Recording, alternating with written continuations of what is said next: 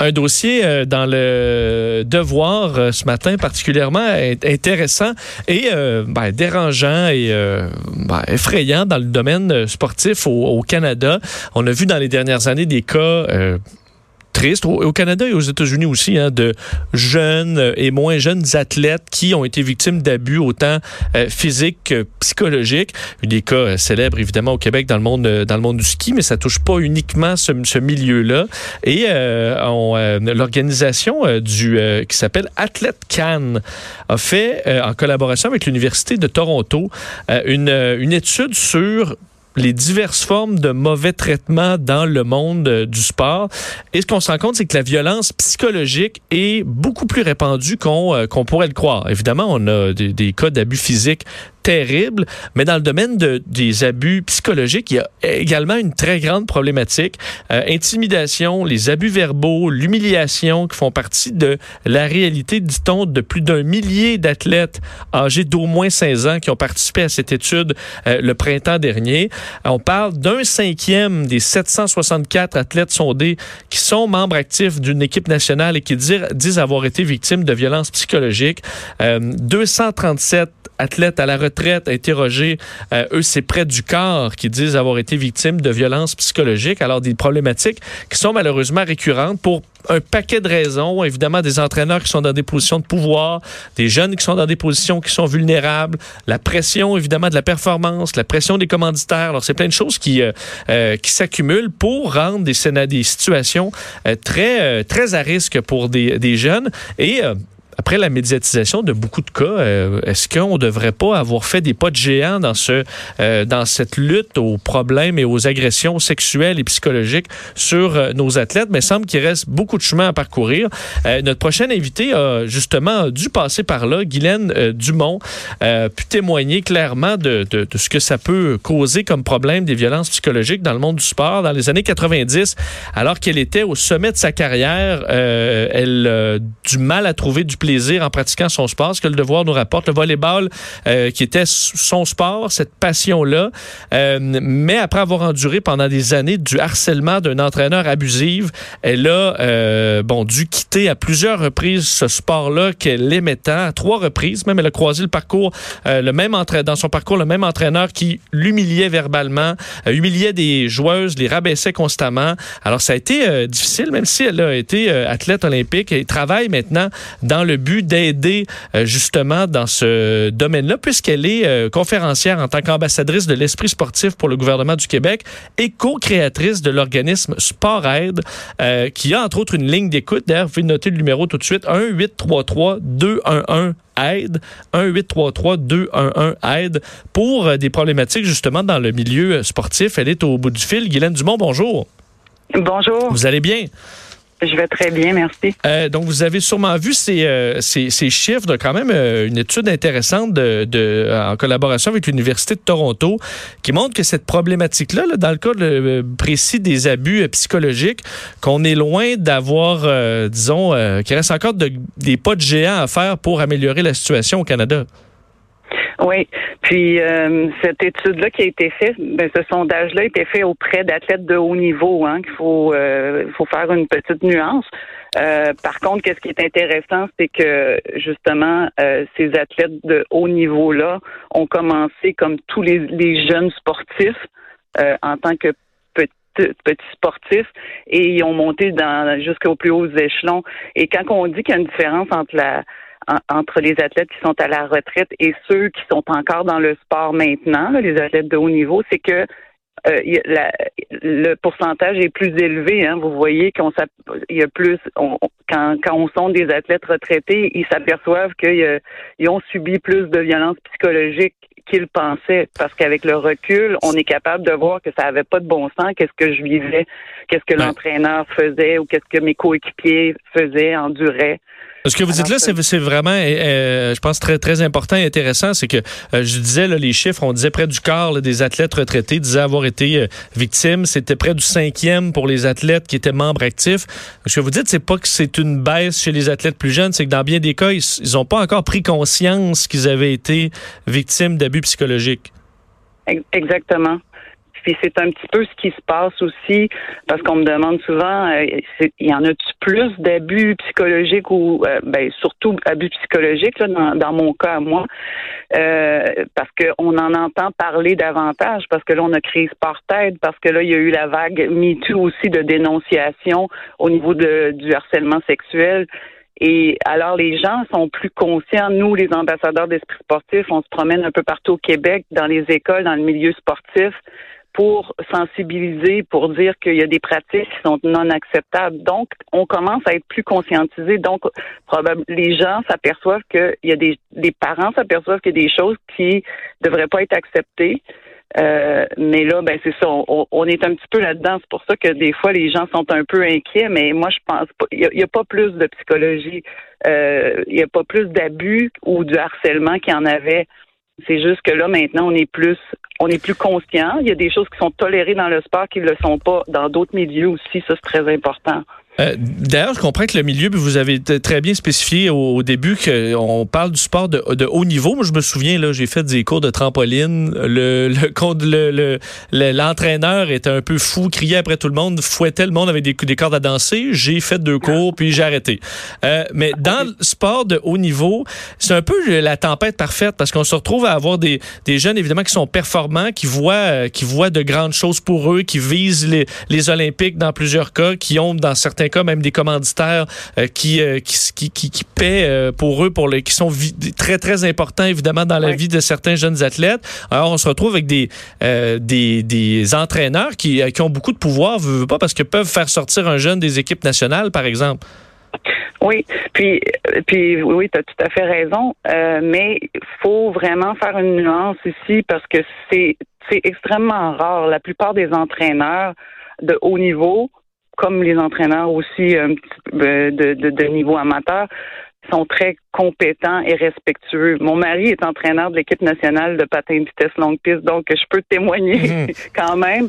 Mais, mais par contre, que ce que tu dit, c'est tout à fait vrai. Les athlètes, des fois, pour une médaille, ben pour une possibilité d'aller aux Olympiques, acceptent des choses qui sont inacceptables. Puis des fois, c'est très subtil.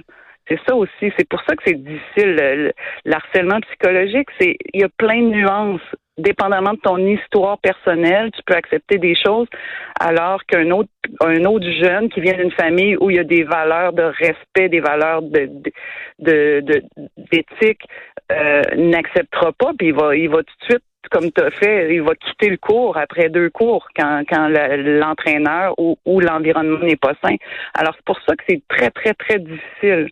On en parle beaucoup, puis c'est bien qu'on en parle. En fait, ça, ça va comme justement allumer des cloches, pas juste chez les parents, parce que les entraîneurs qui, euh, des fois, qui ont des pratiques qui sont malsaines, ne se font pas recadrer la plupart du temps.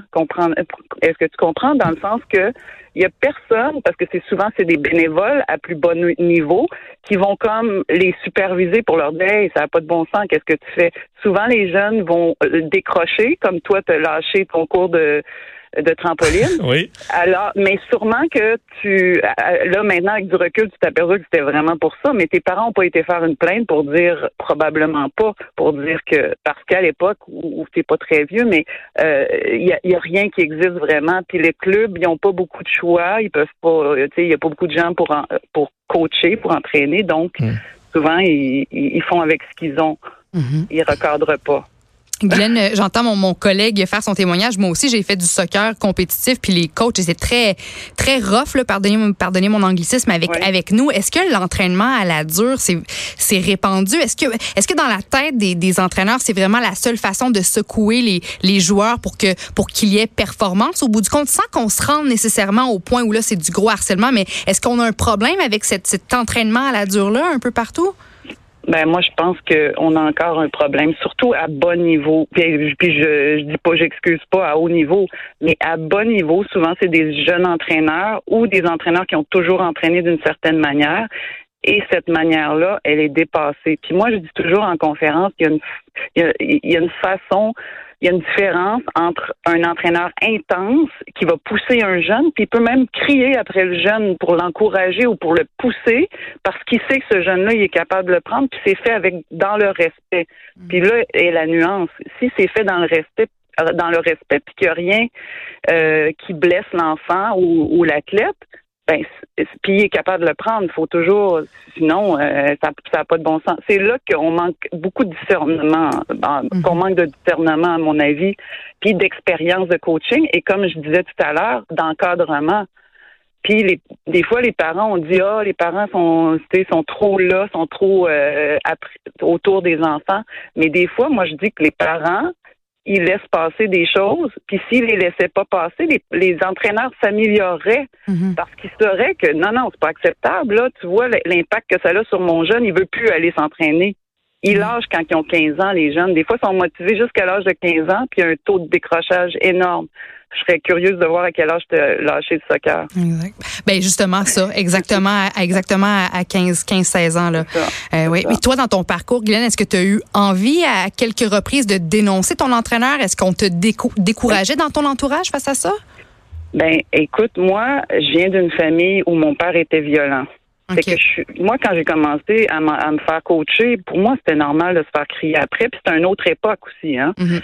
Mais c'est quand même une. Là, c'est ça, c'est mon expérience, mais ça peut être l'expérience de certains jeunes. S'ils sont habitués de se faire crier après à la maison, puis euh, puis que les parents acceptent que les entraîneurs soient durs, ben ça va. Le jeune s'en apercevra pas, puis il va, il va, il va aller là-dedans. C'est une continuité un moment dans donné où moi je me, ouais, c'est ça. Moi je me suis comme, euh, je me suis réveillée à à un certain moment pour pour des, des, des choses parce que je parce que j'étais comme je savais qu'il y avait quelque chose qui allait pas. Je, je, perdais complètement mon estime de moi alors que j'avais un talent énorme comme joueuse de volleyball. Mhm. Mais je pouvais perdre mes moyens facilement. Fait que j'ai eu des bons entraîneurs aussi. Ben puis j'ai j'ai comme pu faire la, la, différence. Hein. J'ai des bons entraîneurs qui me respectent.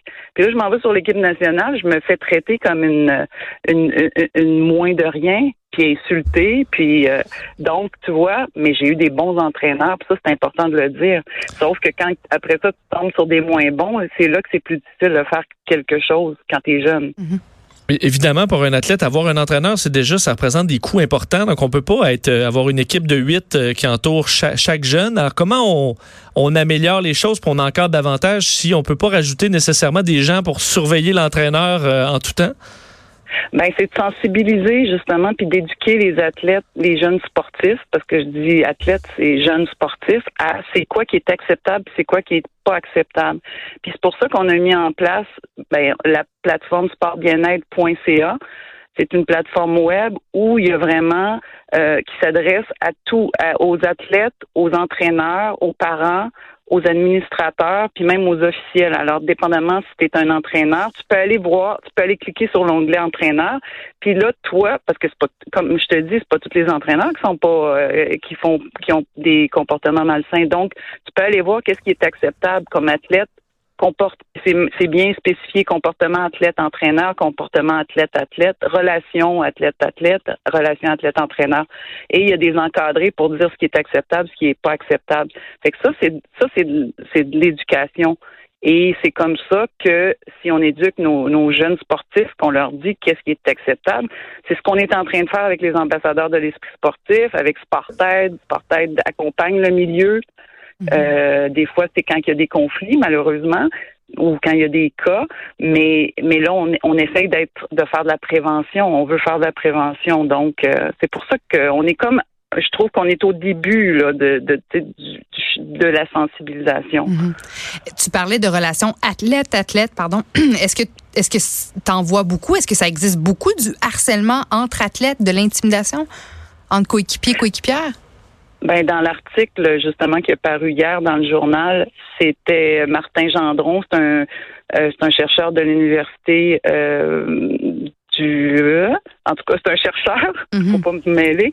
Et lui a fait une recherche sur l'intimidation euh, entre coéquipiers dans le soccer, justement. Ici, partout au Québec, c'est quand même un gros échantillon. Puis effectivement, il y en a. Si tu joué au mhm. soccer, n'importe qui qui a fait du sport. Moi, j'en ai dans mon bureau qui viennent me voir des fois pour parce qu'il y a une baisse de motivation, puis des fois c'est juste l'intimidation avec un autre athlète ou euh, puis si c'est pas traité, si, si on n'outille pas le jeune à savoir quoi faire dans à ce moment-là, ben là il perd son il perd la confiance dépendamment de, de la gravité. Mais oui, il y en a il y en a beaucoup puis ça encore là si les entraîneurs sont sensibilisés puis savent quoi faire, faudrait qu'il y ait une trousse d'outils quasiment. C'est un c'est quand même une grosse responsabilité d'être entraîneur quand on, on, s'écoute si les gens nous écoutent parler. Mais mais quand même, tu sais, on pourrait aider les entraîneurs à déceler l'intimidation, puis puis quand ils interviennent rapidement, ça, ça règle beaucoup de choses. Mais quand c'est pas, quand l'entraîneur n'intervient pas, parce que des fois c'est subtil, puis des fois les gens ne veulent pas en parler pour pas être pénalisés, ou pour pas avoir plus d'intimidation, ben là, c'est là que ça, ça peut faire encore là du décrochage. Parce qu'il n'y a pas juste les entraîneurs. on parle beaucoup de la relation avec les entraîneurs, l'harcèlement psychologique, mais il y en a aussi entre coéquipiers, aussi beaucoup. Euh, les organisations, lorsque, parce que on voit là, euh, vous travaillez pour les lignes d'aide et tout ça, le co-créatrice, il y a plein des organismes maintenant qui peuvent aider euh, des jeunes qui, passent par là à, disons que les, que les, choses changent. Mais est-ce que les organisations, lorsqu'ils se font approcher en disant il y a un entraîneur qui est problématique, puis des fois ça peut être un peu et chacun peut avoir un avis différent, mais est-ce que leur est-ce qu'ils collaborent mieux qu'ils collaboraient avant, sachant que des organisations du genre doivent pas vouloir nécessairement avoir des tâches à leur dossier? Ben, c'est certain que de plus en plus les fédérations collaborent. Quand ils ont un problème, euh, ils ne mettent plus en dessous du tapis comme à mon époque, parce que moi, c'est vraiment ce qui est arrivé. Euh, puis à différents niveaux, ils ont balayé ça en dessous du tapis. Maintenant, surtout avec ce qui s'en vient, ce que le gouvernement a mis en place, les fédérations doivent se responsabiliser. Les, les, les, euh, fédérations doivent avoir un code d'éthique. Ils doivent avoir des mesures de protection euh, euh, et dans leur politique à l'interne. Donc, ils sont en train, là, là, en ce moment, jusqu'en 2020, ils sont en train de s'organiser à ce niveau-là. Mais c'est beaucoup parce que les fédérations, c'est pas toutes des fédérations qui font beaucoup d'argent, tu sais, dans le sens qui, qui ont un, beaucoup d'employés non plus, puis ils sont débordés en général. C'est que faut quand même euh, des fois faire la part des choses. Fait que euh, ils sont, on est, le milieu sportif est en train de s'organiser, mais c'est pas encore parfait partout. Tu comprends? Puis il va toujours, tu sais. Au moins. Au moins les choses s'améliorent. D'ailleurs, félicitations de, voir que vous avez pris cette, histoire-là en tant qu'athlète pour euh, pour travailler maintenant, essayer d'améliorer puis euh, aider les, les, les jeunes d'aujourd'hui. Euh, Guylaine Dumont, merci beaucoup de nous avoir parlé.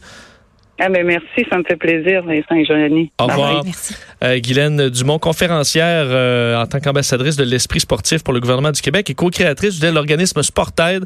Et je vous rappelle la ligne d'écoute 1-833-211-AIDE. Donc, euh, pour de l'aide dans ce, ce milieu-là, parce qu'effectivement, ça peut être difficile des fois de savoir exactement ce qui est, ce qui est acceptable et ce qui ne l'est pas. on va s'arrêter quelques instants. C'est le buzz qui s'en vient.